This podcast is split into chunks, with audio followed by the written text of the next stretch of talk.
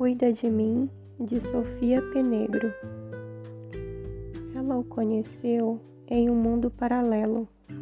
Sentiu que ele podia ser mais um candidato, um pretendente e viver em seu mundo real, a construir um castelo.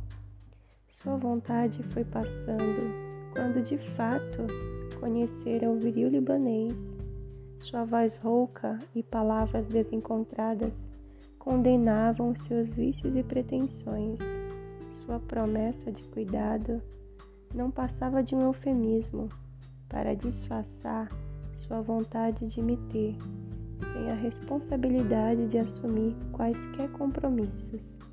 Veja só, me ter para meter sempre.